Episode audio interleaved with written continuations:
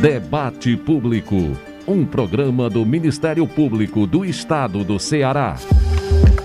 Olá, mais uma edição do Debate Público. Eu sou Alex Mineiro e a partir de agora a gente confere a atuação do MPCE em todo o Ceará.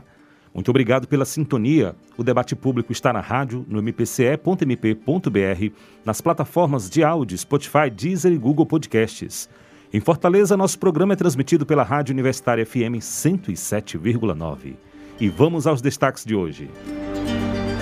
Ministério Público do Ceará ajuiza ação para que município de Fortaleza reestruture o CRAS do Serviluz.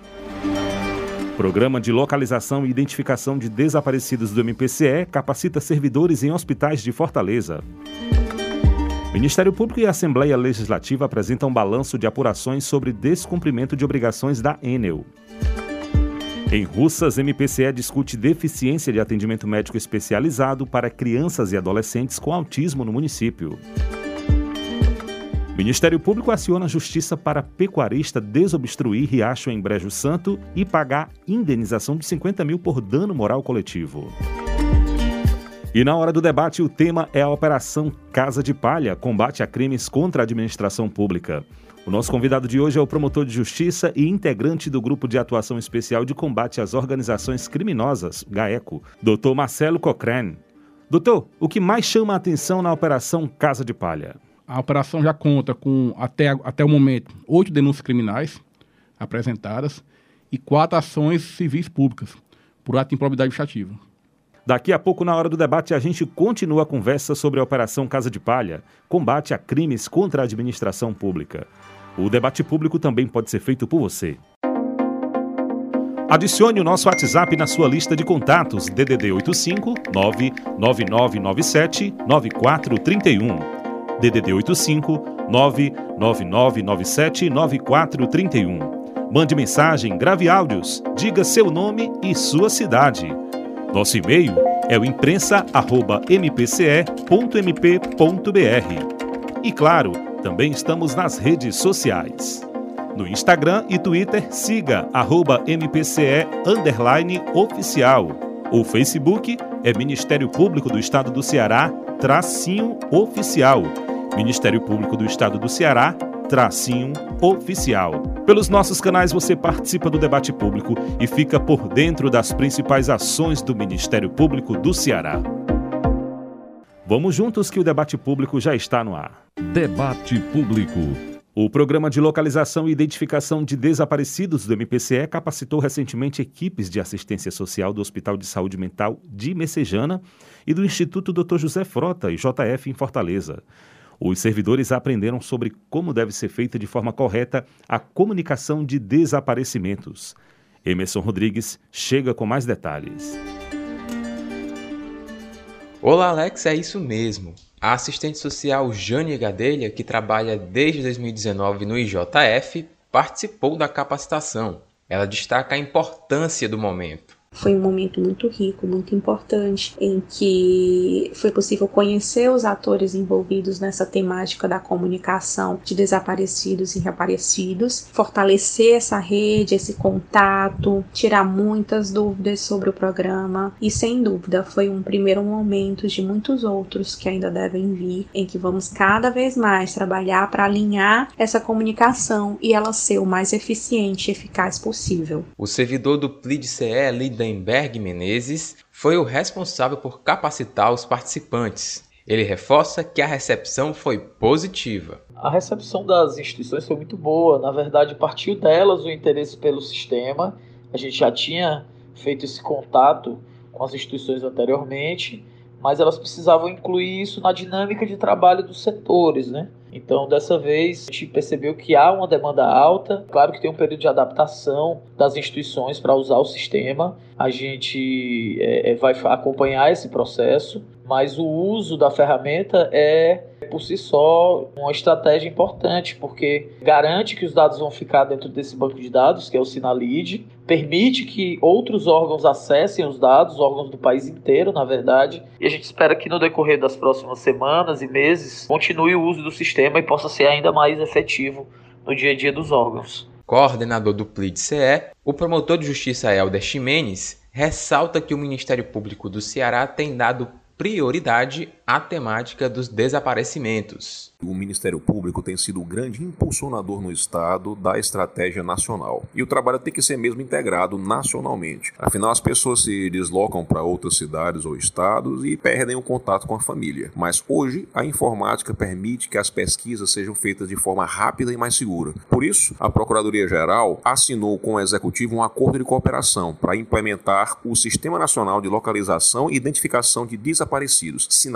E executar no Estado o Programa de Identificação e Localização de Desaparecidos, o PLID. Atualmente, o Sinalid tem como única porta de entrada o nosso próprio Cal Cidadania, embora estejamos agora ampliando parcerias, que foi o caso do treinamento de assistentes sociais do IJF e do Hospital Mental há poucos dias. A questão dos desaparecimentos está constantemente presente no dia a dia de trabalho de Jane Gadelha. Diariamente, nós encontramos pessoas que chegam ao serviço social em busca de algum ente querido, um familiar que se encontra desaparecido, e também pacientes que são atendidos na emergência, que chegam numa situação em que não portam um documento e nem estão em condições de se identificar. Nem sempre, infelizmente, essas duas histórias se encontram e têm um desfecho. Infelizmente, algumas dessas pessoas que entram sem identificação permanecem assim por um bom tempo. Então, o Sinalize, se nós conseguirmos nos comunicar de uma forma limpa, informando com precisão os dados daquele indivíduo que lá chegou, a descrição física dele com maior riqueza de detalhes, com certeza facilitará esse trabalho. Lidenberg Menezes acredita que a ferramenta apresentada durante a capacitação ajudará os assistentes sociais durante o trabalho. Foi um momento assim bem interessante que a gente pôde apresentar, mostrar que o sistema é um sistema simples, né? não tem muita complexidade na inserção dos dados, mas muito útil para o dia a dia das instituições. O sistema ele é uma ferramenta a mais para a localização dessas pessoas. Podem inserir os dados iniciais, nome, é, se eventualmente tem algum é, dado de documento, é, mas também podem inserir dados mais específicos e é feita uma triagem depois aqui pelo nosso, pela equipe do nosso PLID para esmiuçar essas informações e entrar em contato para outros, outros detalhes. Apesar dos esforços do MPCE, o promotor de justiça Helder Ximenes aponta qual deve ser o próximo passo. O ideal é que todas as delegacias e unidades da perícia sejam portas de entrada também. Para isso, nós esperamos que a secretária de Proteção Social, doutora Onélia, agilize a publicação do decreto que cria o Comitê Estadual de Enfrentamento ao Desaparecimento de Pessoas, que une o Ministério Público, Defensoria, Secretaria de Segurança, Secretaria de Proteção Social, Perícia e Vice-Governadoria.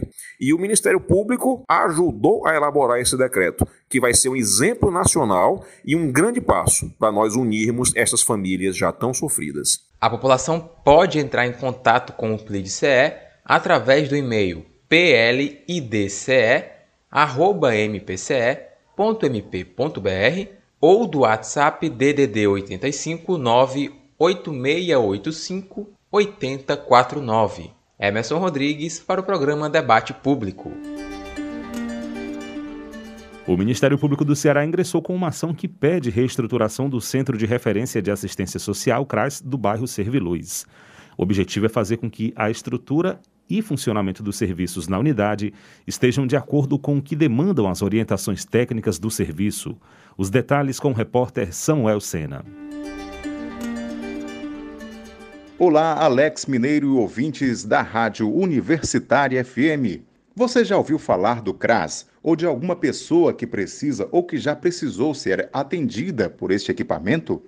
De vez em quando, o noticiário fala da importância dos CRAS para as comunidades mais carentes. Mas você já parou para pensar o que é mesmo isso e para que ele serve? O Centro de Referência de Assistência Social, o CRAS, é uma unidade pública estatal descentralizada da política de assistência social mantida pelo Ministério do Desenvolvimento Social e gerida pelo município. O CRAS foi criado com o objetivo de fornecer apoio e proteção assistencial a pessoas que residem em áreas consideradas de vulnerabilidade social. Uma das atribuições do CRAS é viabilizar o acesso a projetos e benefícios governamentais. Da mesma forma, o CRAS Serviluz Fortaleza é responsável pela organização e oferta de serviços da proteção social básica do Sistema Único de Assistência Social, o SUAS, naquela área onde residem várias famílias necessitadas. Através do atendimento fornecido pelo CRAS nos municípios brasileiros, as famílias em condição de risco recebem orientação para fazer a inscrição no cadastro único, item necessário para o ingresso em programas de transferência de renda, como Bolsa Família.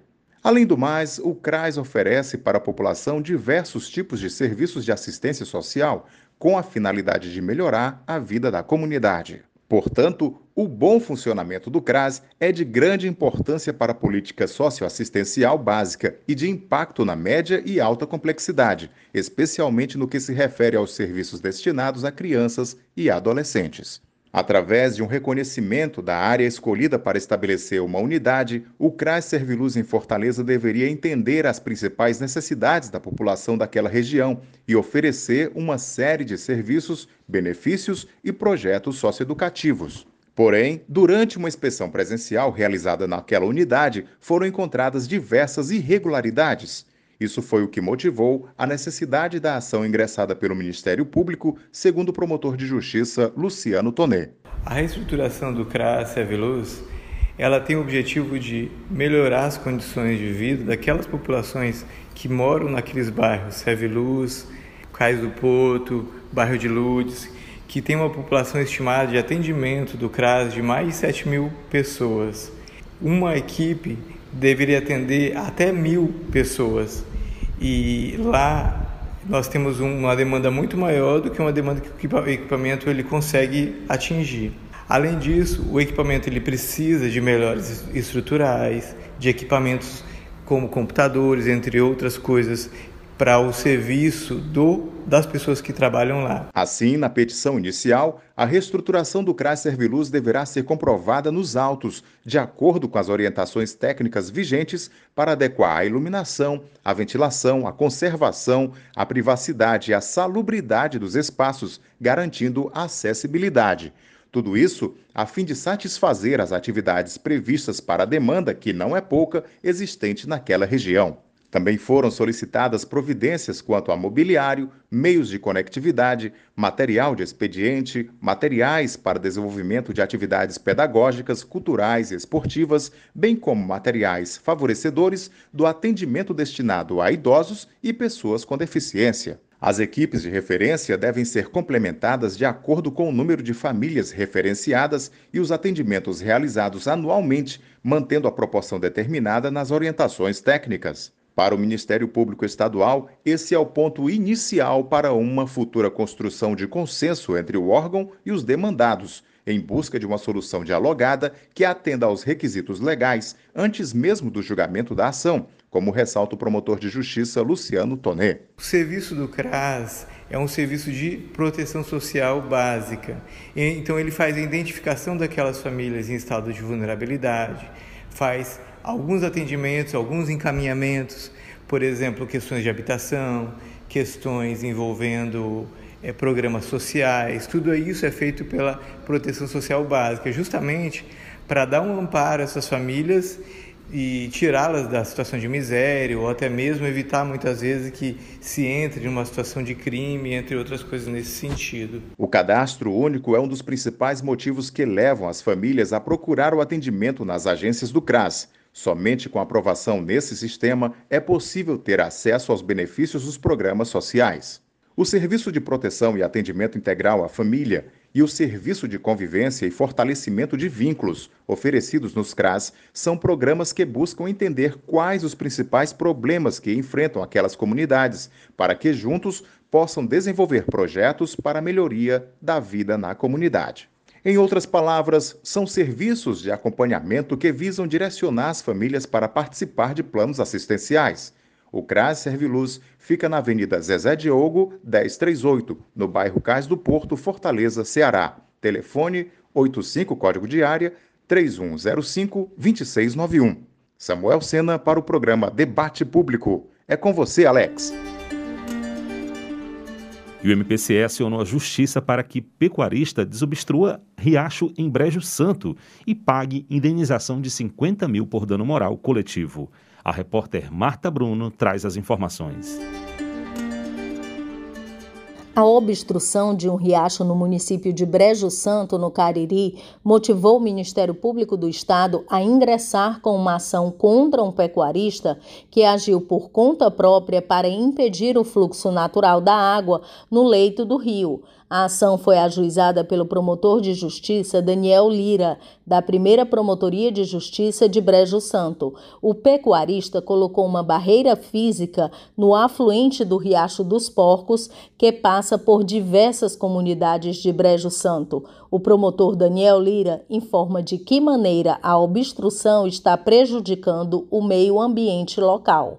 Quando nós falamos de impacto ambiental nas zonas urbanas, ou nas imediações das zonas urbanas, nas áreas entre a efetiva zona rural e a zona urbana, notadamente naquilo que nós chamamos de prédios rústicos, ou seja, prédios situados em área urbana, mas com características rurais, nós encontramos uma série de atividades agropastoris, agrícolas, muitas vezes relacionadas à atividade da pecuária ou da caprinocultura, caprinovinocultura. E nesses casos é importante atentar para o impacto ambiental dessas atividades, sobretudo com o assoreamento de algumas áreas de riacho, de pequenos cursos d'água, que têm o seu fluxo, às vezes sazonal, às vezes perene, mas que estão muito propícias né, a impacto ambiental, afetando a vida de uma série de animais que dependem desses cursos de água, a exemplo de pequenos anfíbios, de répteis, de pássaros que dependem desses fluxos. Por conta da situação, o Ministério Público realizou uma série de procedimentos, como explica o promotor Daniel Lira. Em razão do acúmulo de água, né, então fonte de proliferação de insetos, muitos deles capazes de proliferação de arboviroses. Estamos falando então de, de dengue, de chikungunya. Então, em razão disso, houve a instauração de um procedimento na Promotoria de Justiça da comarca de Brejo Santo, com o objetivo de apurar esses fatos. E em razão da não possibilidade de resolução, foi necessário o ajuizamento de uma ação civil pública, cujo objetivo é promover a reparação do meio ambiente impactado, bem como é, promover a reparação por dano moral coletivo dessa comunidade afetada pela interrupção desse fluxo de água. Então, nesse sentido, o Ministério Público acionou o Poder Judiciário para obrigar o proprietário a desfazer a interrupção do fluxo d'água, bem como para que houvesse um estudo ambiental no caso, a fim de avaliar os impactos ocasionados e para que houvesse a reparação integral do dano ambiental suportado por aquele ecossistema. Na mesma linha também foi buscado o dano moral coletivo como forma de reparar a coletividade pelo abuso do direito de propriedade e pela prática de ato ilícito ambiental que acabou impactando a comunidade local. O problema não é recente. Em 2020, a SEMAS, a Superintendência Estadual do Meio Ambiente, já havia notificado o pecuarista para desobstruir o riacho, o que não foi feito. Em abril deste ano, um novo auto de infração foi lavrado. O gerente de fiscalização da SEMAS, Pablo Bonfim, informa de que maneira a legislação trata o assunto. Com relação à construção de barragens e outras diversas atividades, existe a resolução COEMA 02/2019 que regulamenta as atividades que são passíveis de licenciamento ambiental no estado do Ceará. Então, uma obra é, de uma construção de uma barragem, ela é uma obra que está prevista nessa resolução e, portanto, deve-se é, haver um licenciamento ambiental prévio para que essa barragem possa ser instalada. Quando essa barragem é, é instalada sem o devido processo de licenciamento ambiental, há grandes chances de ocorrer problemas ambientais. Problemas ambientais e também problemas é, relacionados aos direitos da população. Né? A Política Nacional de Recursos Hídricos estabelece que o uso da água deve ser prioritariamente usado para dessedentação de pessoas e animais. Então, quando uma pessoa constrói uma barragem e barra um recurso hídrico, ela causa um prejuízo a toda a sociedade que poderia se beneficiar do uso da água. Para o Ministério Público, o requerido demonstra descaso pelas leis ambientais e mantém práticas que causam danos ao meio ambiente e à coletividade. Por conta disso, a ação civil pública requer a desobstrução do riacho, a condenação do demandado sob pena de multa diária de mil reais em caso de descumprimento, de 50 mil reais se comprovada reincidência e que ele pague uma indenização de 50 mil reais por dano moral coletivo. O réu também deve reparar todos os danos ambientais causados após uma vistoria feita pela SEMASSE. A deficiência de atendimento médico especializado para crianças e adolescentes com autismo em Russas tem sido uma situação acompanhada de perto pelo MPCE. As informações com a repórter Lívia Priscila.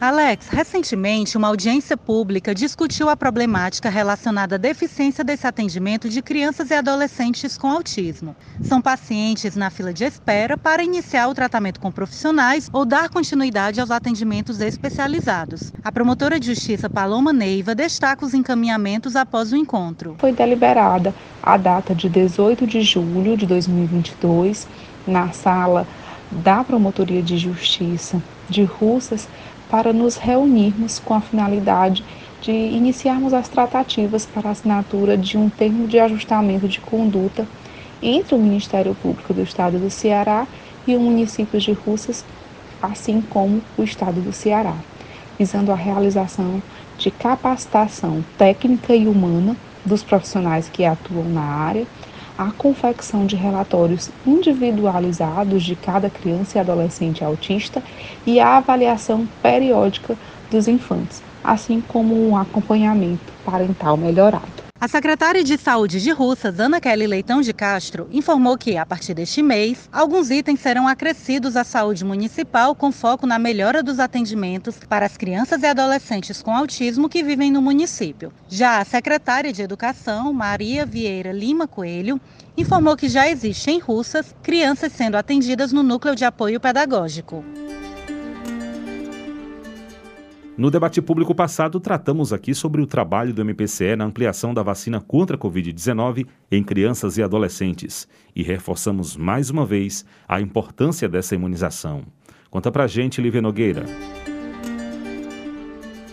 Bem, Alex, o trabalho de articulação do MPCE para ampliar a cobertura vacinal em crianças e adolescentes contra a Covid-19 tem sido bastante reforçado pelo órgão. Na edição passada do debate público, a promotora de justiça Antônia Lima destacou que a vacinação é a única forma de prevenção contra a contaminação. Essa articulação entre esses diversos ramos do Ministério Público, Saúde, Educação e Infância, ela é fundamental porque um dos direitos máximo, diríamos assim, para o desenvolvimento das crianças, eu quero focar aqui na saúde e na educação como forma de desenvolvimento da sociedade. Percebam quanto é necessária a família, principalmente a família, os professores e todos os agentes públicos entenderem a necessidade da vacinação de crianças e adolescentes. A promotora acrescentou ainda que a vacinação de crianças e adolescentes é obrigatória e não se trata de uma iniciativa voluntária. Ah, eu vacino se eu quiser porque o filho é meu. Não existe isso.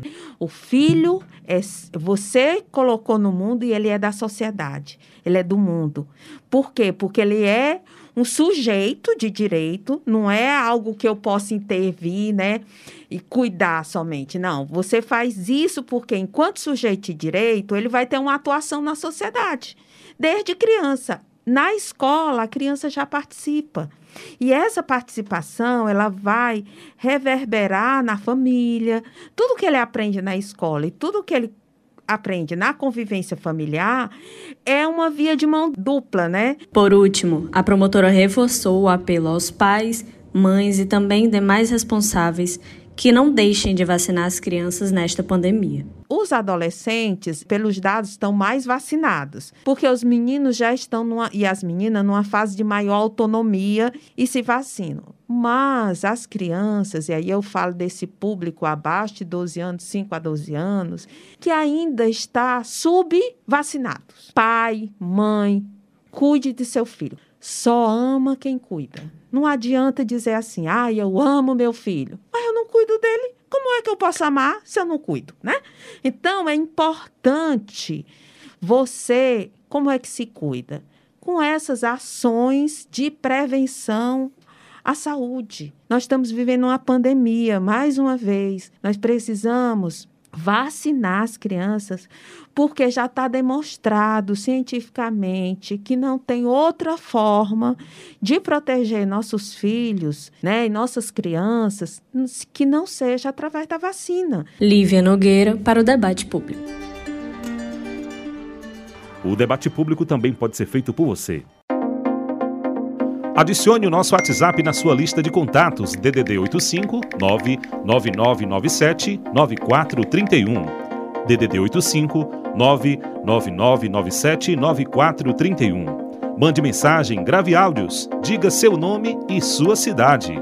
Nosso e-mail é o imprensa@mpce.mp.br. E claro, também estamos nas redes sociais.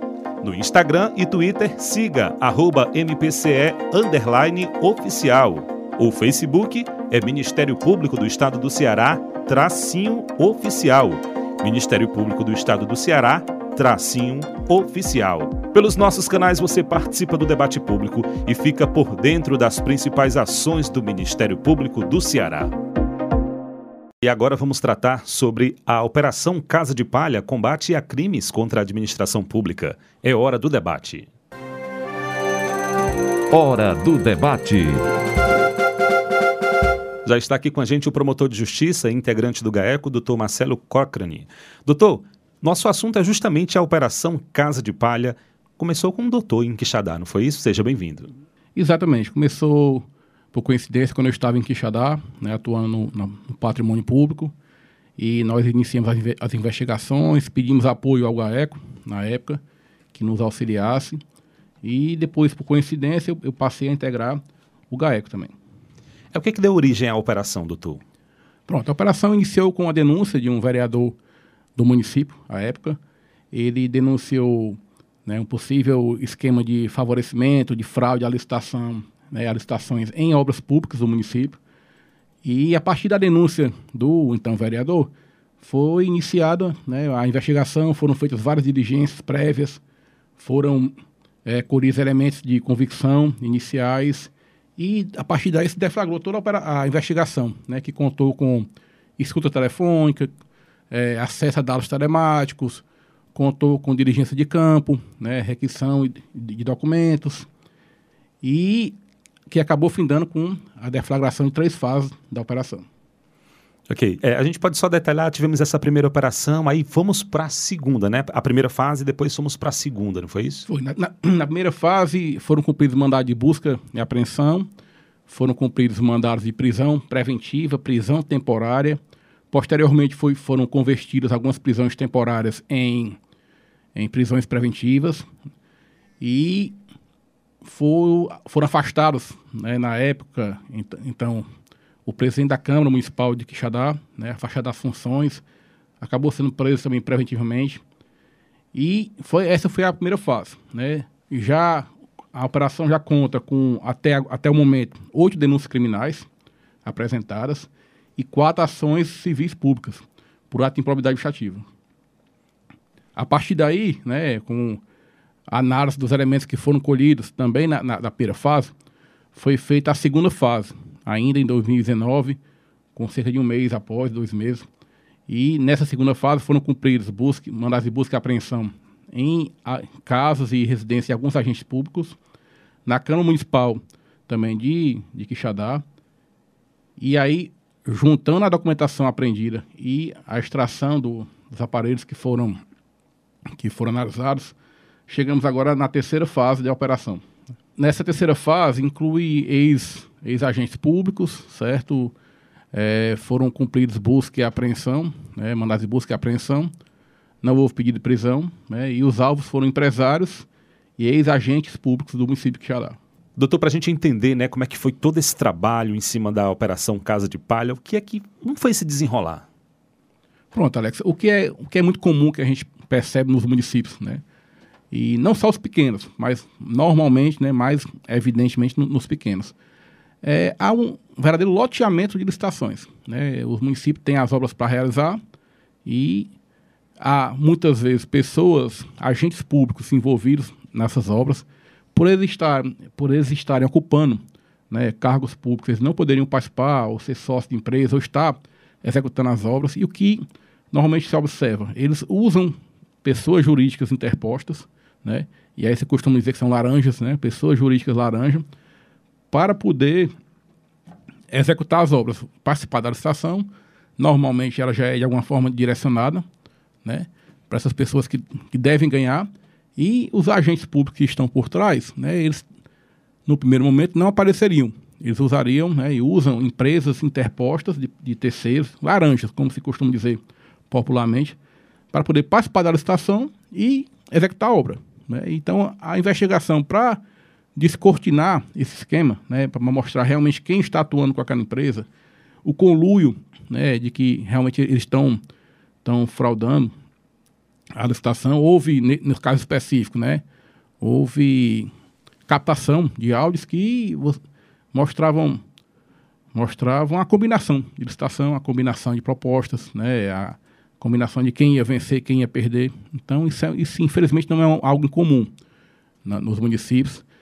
E a partir daí foi feito, na época existia, né, isso já está materializado em processos, em oito denúncias, né, e já está público, que na, o então presidente da época da Câmara executava obras usando interpostas pessoas jurídicas, e a partir daí foi que se chegou a, né, a conclusão e a, a descortinar esse, esse esquema criminoso, né, que havia tanta combinação de licitação, né, quem ia ganhar, quem como a, a, inclusive a centralização de um agente público que estava no, lá no município, que tinha a função, inclusive, de velar pelas contas públicas, pela regularidade das obras, mas ele, que era na época um engenheiro, né, e ele, na verdade, ele executava e ele realizava as propostas dos demais licitantes, né, para participar da licitação.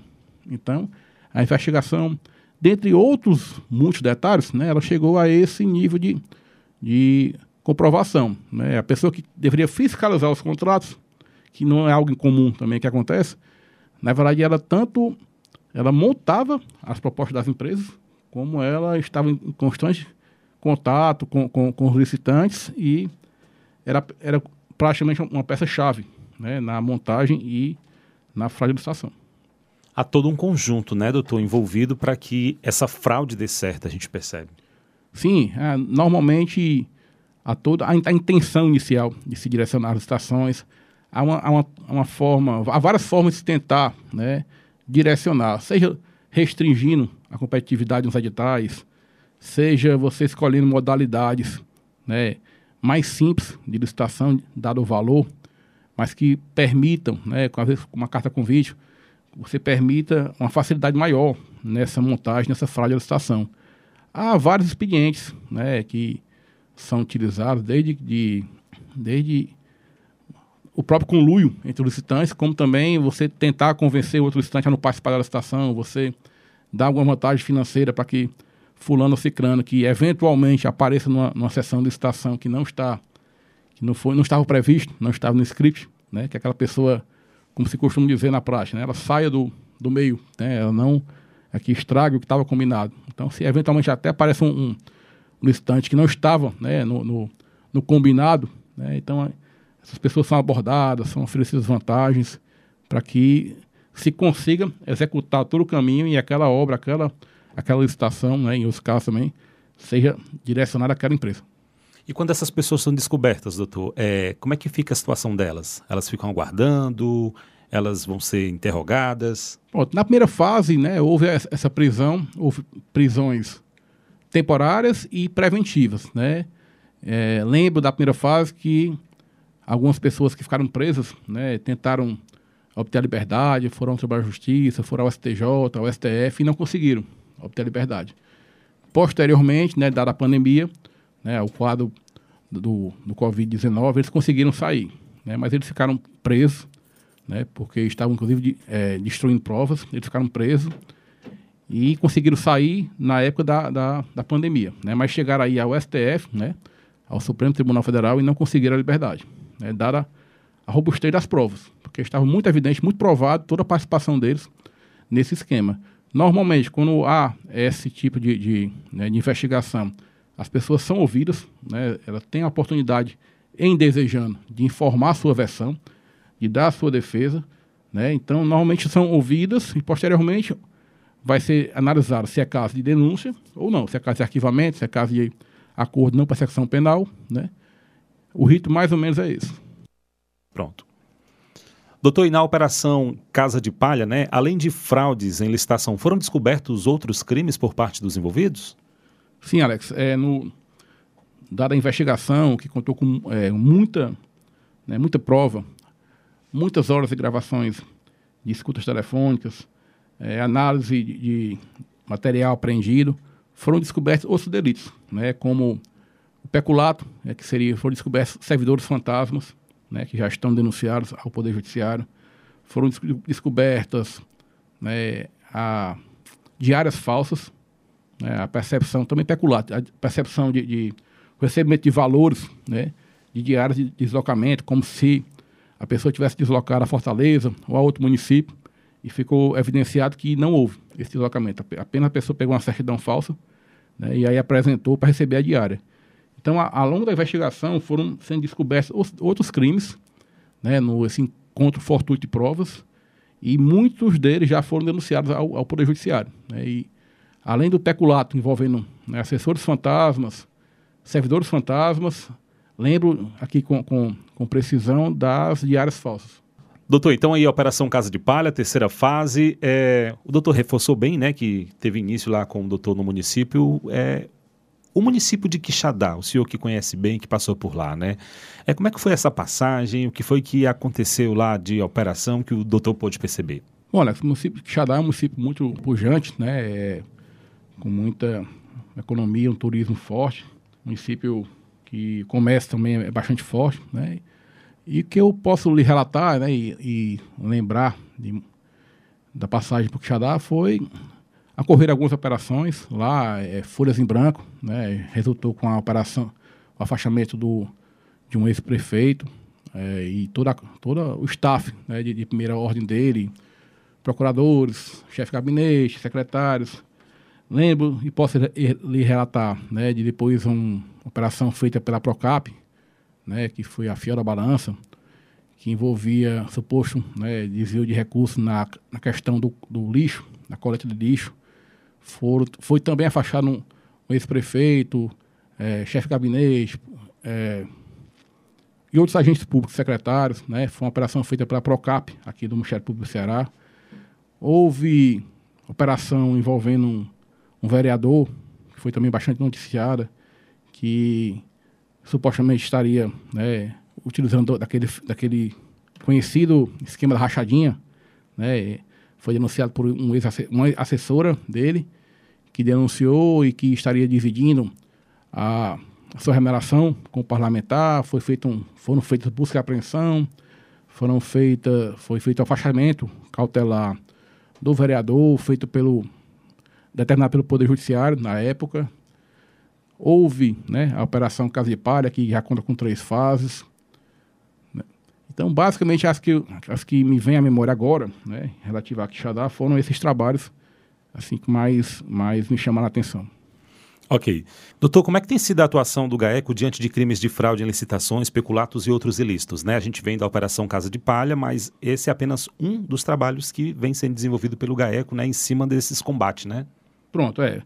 A, a fraude à licitação, Alex, ela é a porta, é a porta de entrada para outros, outros crimes. Né? Você, quando infelizmente é comum, né, inclusive em pequenos municípios do, do, do, estado e do Brasil todo, é, se direcionar a licitações, né, seja por questões eh, afinidade políticas, seja por questões de de, de alguma forma se recompor que foi doado em campanhas políticas. Né? Então, não é incomum, infelizmente, se fraudar licitações, se direcionar para determinadas empresas ou grupos. Então, essa porta de entrada, que é a fraude da licitação, ela acaba gerando outros delitos, como o peculato, que é o recebimento de valores para os servidores públicos, acaba gerando também o crime de lavagem de dinheiro, que não raro as pessoas tentam dissimular a origem ilícita desse dinheiro, desse recurso, então acaba também gerando crime de lavagem. Então a, a, a fraude de licitação é uma porta de entrada para vários outros delitos. Né? Temos também associação criminosa, frequentemente, organização criminosa, também não é raro acontecer.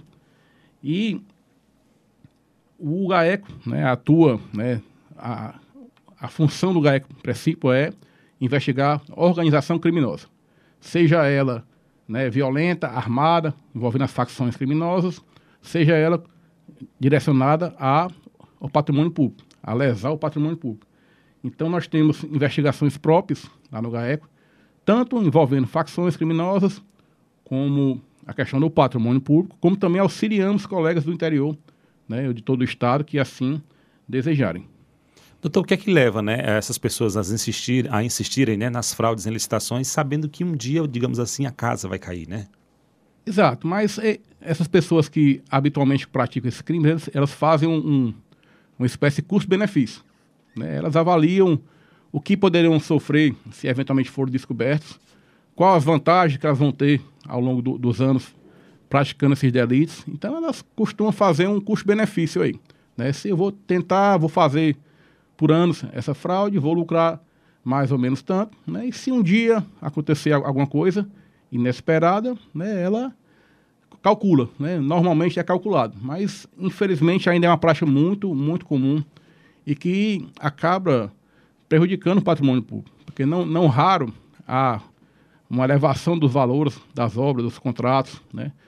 Até às vezes para justamente propiciar o desvio de uma quantia, e esses recursos são públicos. Né? Na medida que você desvia recurso público, falta na ponta. Falta um medicamento para uma criança no hospital. Falta o um leito de hospital. Falta uma merenda na, no colégio. Então, mas basicamente existe né, essa, essa análise do custo-benefício das pessoas que insistem em praticar esse tipo de delito. Operações como essa da Casa de Palha, elas têm sido mais, ela tem sido mais frequente no interior do estado? Ou interior há mais esse tipo de crimes? Eu diria que, na verdade, não só o interior, acho o país todo, né? Então, como aqui no caso o GAECO faz operações do tipo também, mas ele atua no estado todo, né? É um órgão que tem atuação em todo o estado. Então, ele faz operações próprias e ele auxilia outros colegas, né? Mas no, no interior, dada a quantidade de municípios, a quantidade de contratos, a quantidade de possibilidades de se praticar tal crime, né?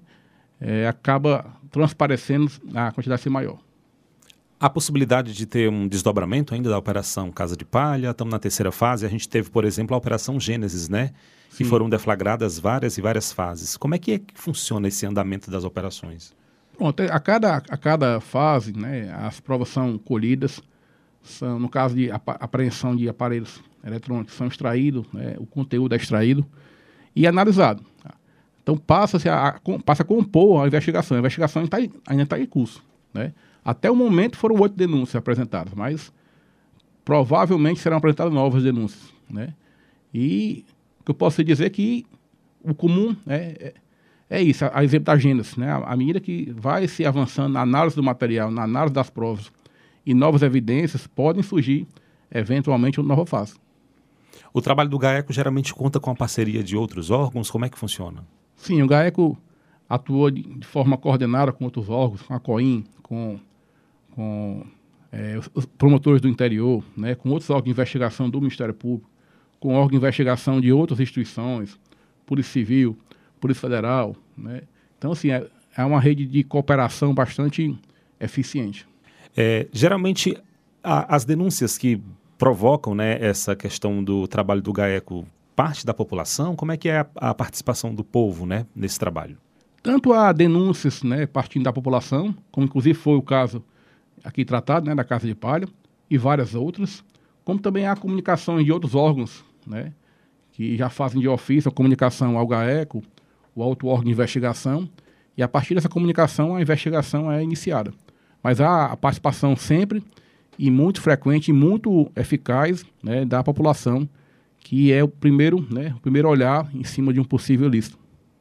Doutor Marcelo, é, a gente citou aqui a Operação Casa de Palha, a Operação Gênesis. É, existem, existe algum caso assim específico que chamou bastante atenção durante esse desenvolver do trabalho do GAECO? Alguma outra operação que a gente pode citar? Foram deflagradas várias operações pelo GAECO, é, várias envolvendo facções criminosas e algumas, né, infelizmente, envolvendo agentes de segurança pública, né, que a gente entende que é a minoria, né, que a gente tem consciência de que agências que se desviam da, da, do caminho né, probo são, ainda são minoria, aí ainda bem.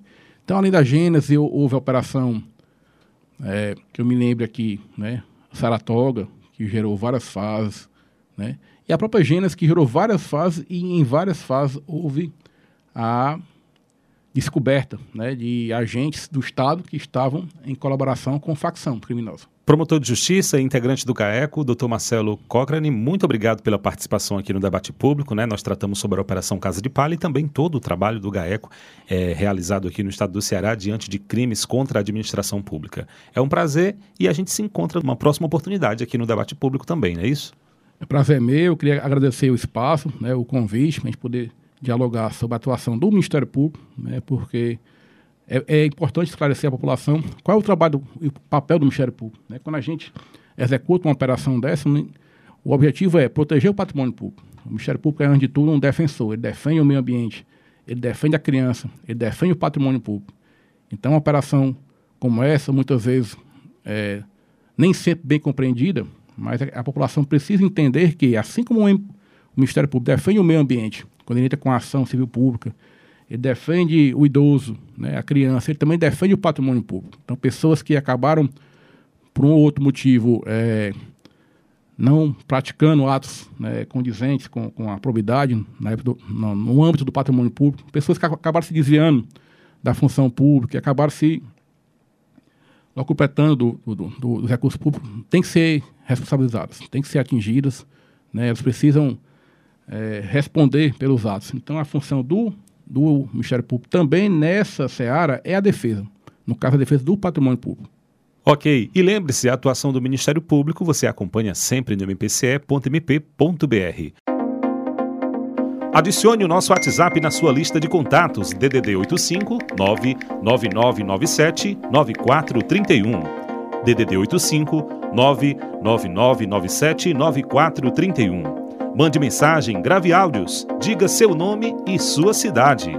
Nosso e-mail é o imprensa@mpce.mp.br. E claro, também estamos nas redes sociais.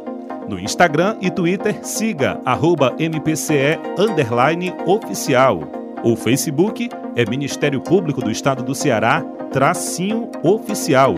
Ministério Público do Estado do Ceará, tracinho oficial. Pelos nossos canais você participa do debate público e fica por dentro das principais ações do Ministério Público do Ceará. Vamos saber como é que está as redes sociais do MPCE. A publicitária Mariana Moreira conta pra gente aqui no debate público. Alex, deixa eu te contar o que estamos divulgando essa semana nas redes sociais do MPCE. Dia 13 de julho é o Dia Nacional do Estatuto da Criança e do Adolescente. Então, durante essa semana, estamos com uma campanha informativa e comemorativa para marcar essa data tão importante. Com a temática de verdadeiro ou falso, nossa campanha traz muitas informações e todo mundo pode participar interagindo com os nossos stories. Abordamos algumas questões do ECA e até mesmo particularidades de algumas leis associadas à pauta. Para que ninguém possa perder nada, todo esse conteúdo estará salvo no destaque do Instagram chamado ECA, assim como o vídeo comemorativo que sairá no dia 13 de julho.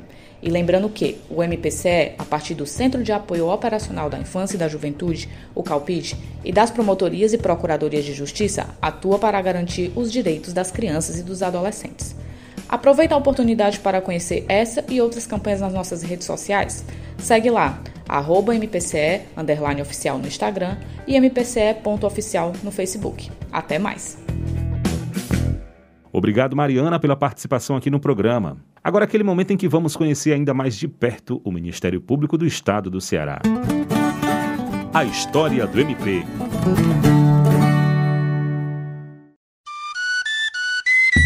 Olá, tudo bem? Eu sou Lucas Pinheiro, historiador, e toda semana vamos nos encontrar por aqui para falar sobre os fatos que marcaram a história do Ministério Público do Estado do Ceará.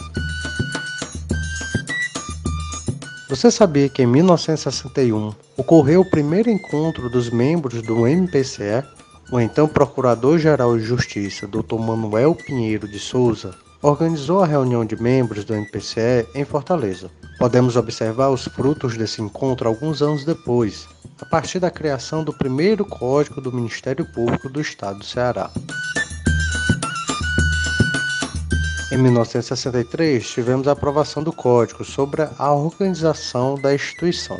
De acordo com o artigo 1 da seção dos Objetivos, o Ministério Público, instituição auxiliar dos poderes organizados de acordo com a Constituição Federal e do Estado, tem um encargo de zelar pela execução das leis, representar e defender os interesses da justiça pública, da família, dos incapazes e dos ausentes.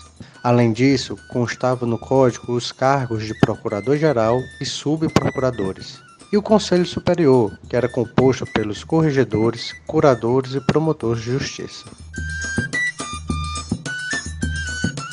O MPCE, no decorrer de seus 131 anos, instituiu outros dois códigos. O último está em vigor desde 2008. Assim, o que podemos observar é o esforço da instituição, a partir do debate democrático entre seus membros, em ampliar e melhorar a atuação na defesa dos direitos da sociedade cearense. E aí, gostou dessa história? Na próxima semana tem mais. Espero você. Obrigado ao historiador Lucas Pinheiro por mais uma participação aqui no Debate Público. O debate público também pode ser feito por você. Adicione o nosso WhatsApp na sua lista de contatos DDD 85 99997 9431. DDD 85 99997 9431. Mande mensagem, grave áudios, diga seu nome e sua cidade. Nosso e-mail é o imprensa@mpce.mp.br. E claro, também estamos nas redes sociais. No Instagram e Twitter, siga arroba MPCE oficial. O Facebook é Ministério Público do Estado do Ceará, tracinho oficial. Ministério Público do Estado do Ceará, tracinho oficial. Pelos nossos canais você participa do debate público e fica por dentro das principais ações do Ministério Público do Ceará. Muito obrigado pela companhia e até o nosso próximo encontro. Debate Público, um programa do Ministério Público do Estado do Ceará, em parceria com a Rádio Universitária FM, Fundação Cearense de Pesquisa e Cultura e Universidade Federal do Ceará.